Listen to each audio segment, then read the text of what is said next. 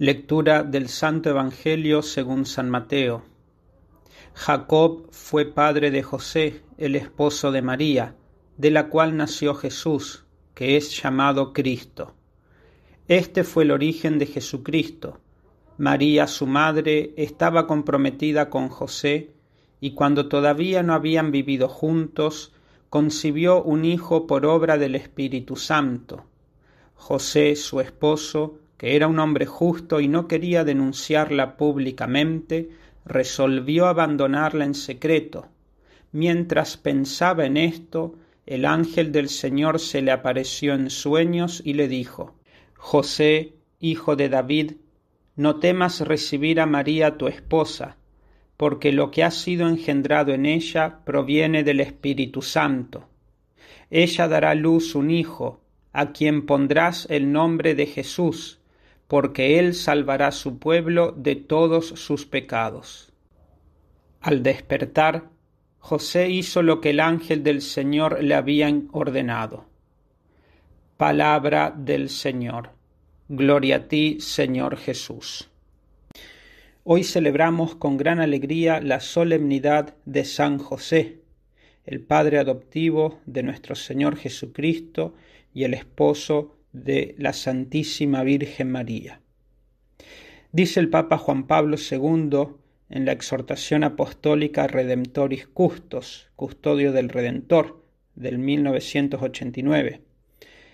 Desde los primeros siglos, los padres de la Iglesia, inspirándose en el Evangelio, han subrayado que San José, al igual que cuidó amorosamente a María y se dedicó con gozoso empeño a la educación de Jesucristo, también custodia y protege a su cuerpo místico la Iglesia. Y es por esto que él, San José, es el patrón universal de la Iglesia. Hay una regla general concerniente a las gracias especiales dadas a los seres humanos para cumplir su vocación.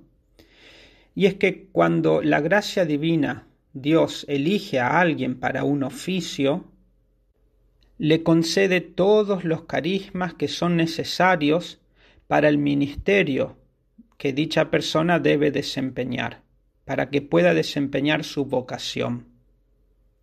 Y esta norma se verifica de modo excelente en San José porque Dios lo llamó para que sea el Padre adoptivo de nuestro Señor Jesucristo y el esposo de la Reina del universo. Por eso Dios le concedió todas las gracias necesarias para cumplir con esa vocación. San José fue elegido por Dios Padre para que sea el protector y custodio de sus más grandes tesoros, su amadísimo Hijo y la Santísima Virgen María. San Juan Pablo II, como dijimos, tiene la exhortación apostólica Redemptoris Custos, el custodio del Redentor, y también escribió una encíclica Redemptoris Mater, la Madre del Redentor, acerca de la Virgen María. Y dice, cuando María, después de la Anunciación, se dirigió a la casa de Zacarías para visitar a Isabel, oyó de Isabel estas palabras, Feliz la que ha creído que se cumplirían las cosas que le fueron dichas de parte del Señor. Dice el Papa, la Virgen María avanzó en su peregrinación de fe, feliz las que ha creído, fe, y conservó fielmente su unión con su Hijo hasta la cruz, yendo delante de todos aquellos que seguirían después a Cristo por la fe. La fe de María iba delante de todos aquellos que seguirían a Cristo por la fe. Ahora, en el comienzo de esta peregrinación de fe, este camino de fe, se encuentra con la fe de San José, dice el Papa.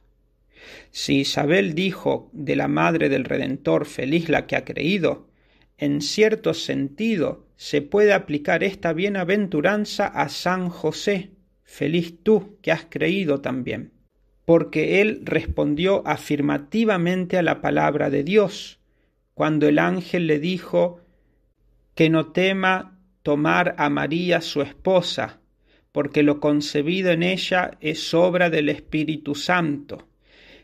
Y José hizo como el ángel le había ordenado, aceptó la palabra de Dios, y así une su fe a la de la Virgen.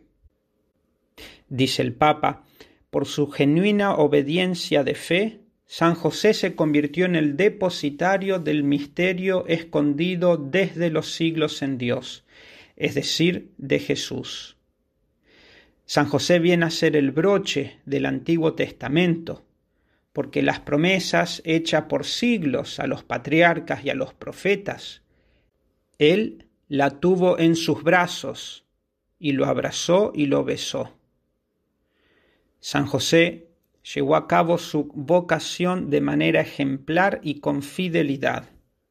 Y cuando llegó al final de su vida, ya estando en los brazos de Jesús, su Hijo adoptivo y su Dios, y en los brazos también de María, su esposa y la Madre de Dios, entregó su alma al escuchar a su Hijo decir, servidor, bueno y fiel, entra en el gozo de tu Señor y murió. Por eso, porque murió en los brazos de Jesús y de María, es el patrono de la buena muerte. Pidamos por intercesión de San José y de María, por todos nosotros tener una santa muerte.